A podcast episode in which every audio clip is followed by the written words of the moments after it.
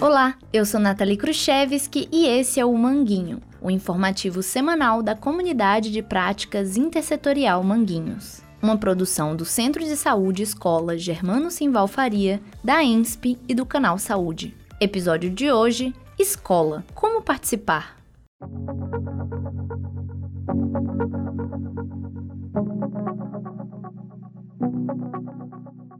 Em números anteriores do Manguinho, vimos o quanto a educação é importante para a saúde. Mas quem é responsável pela educação das crianças, adolescentes e jovens? A Constituição Federal do nosso país, promulgada em 1988, diz no artigo 205 que a educação, direito de todos e dever do Estado e da família, será promovida e incentivada com a colaboração da sociedade, visando ao pleno desenvolvimento da pessoa, seu preparo para o exercício da cidadania e sua qualificação para o trabalho. Ou seja, todos os cidadãos do Brasil têm direito à educação escolar, que deve ser oferecida por escolas públicas, uma instituição do Estado brasileiro. Mas para conseguir alcançar os objetivos de preparar as pessoas para o exercício da cidadania e para o trabalho, a escola necessita contar com a colaboração das famílias dos alunos e da sociedade. Mas as famílias e a sociedade estão conseguindo apoiar a escola nesse trabalho?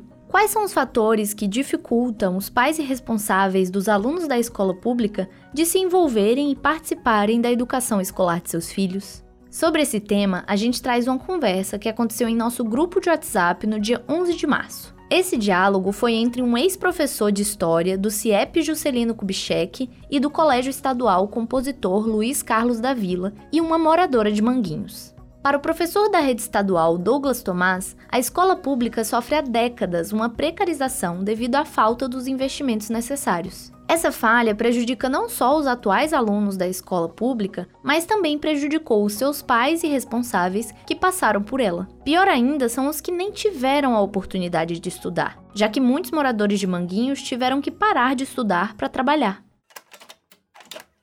Eu como professor, né, a gente sempre fica assim, né, como é que, os, que, as famílias dos meus alunos, né, como é que eles estão avaliando esse, né, a educação dos filhos, né? A gente sempre se pergunta isso, né? E como é, muitos, né, muitos responsáveis, né, pais, né, muitos também não não não têm, né, uma, é, não às vezes também não terminaram os estudos, né, tem também já são, né, é, dessas outras gerações também que estudaram nessa escola pública precária. Eu fico pensando que muitas vezes, às vezes os pais também talvez não tenham condições de, de avaliar, né, a educação dos filhos, né. Por isso que eu falei que chamei atenção, né, que você tá, tá atenta aí é, eu acho isso importante, mas os, os pais dos meus alunos, que, que, já, que já que são, né, enfim, pais jovens também, né, eles também, enfim, estudaram nessa escola pública, né, então tem essa deficiência, vamos dizer assim, né, em relação à formação. Para Michele Rocha, deve ser levado em conta também que muitos pais irresponsáveis não participam da vida escolar dos filhos porque precisam trabalhar. Assim, em relação a isso, é mais ou menos o que o Douglas falou mais em cima. Muitos dos pais tiveram o mesmo ensino que os filhos estão tendo e não são questionadores. Eu vou numa reunião da minha filha e do meu filho, na sala da minha filha tem 40 crianças, do meu filho tem um pouco mais, acho que é 45. Primeiro, já é absurdo esse número de crianças numa sala de aula, né? Mas na reunião escolar, se você vê 10, 15 pais, é muito. Você não vê muito além disso. Na última reunião que eu fui da escola da minha filha, da pequenininha, tinham 20 pais. E a professora ficou maravilhada, porque ela não consegue fazer uma reunião dessa com essa quantidade de pais. Porque tá todo mundo trabalhando, todo mundo muito na correria para poder botar o pão de cada dia, cada dia dentro de casa e nem se atentam nisso, entendeu? A preocupação é o trabalho e não deixar faltar, né? Mas esse negócio de conselho que ele falou aí, eu achei interessantíssimo. Se na escola do meu filho for divulgado, eu vou querer participar sim da minha filha também, porque é interessante.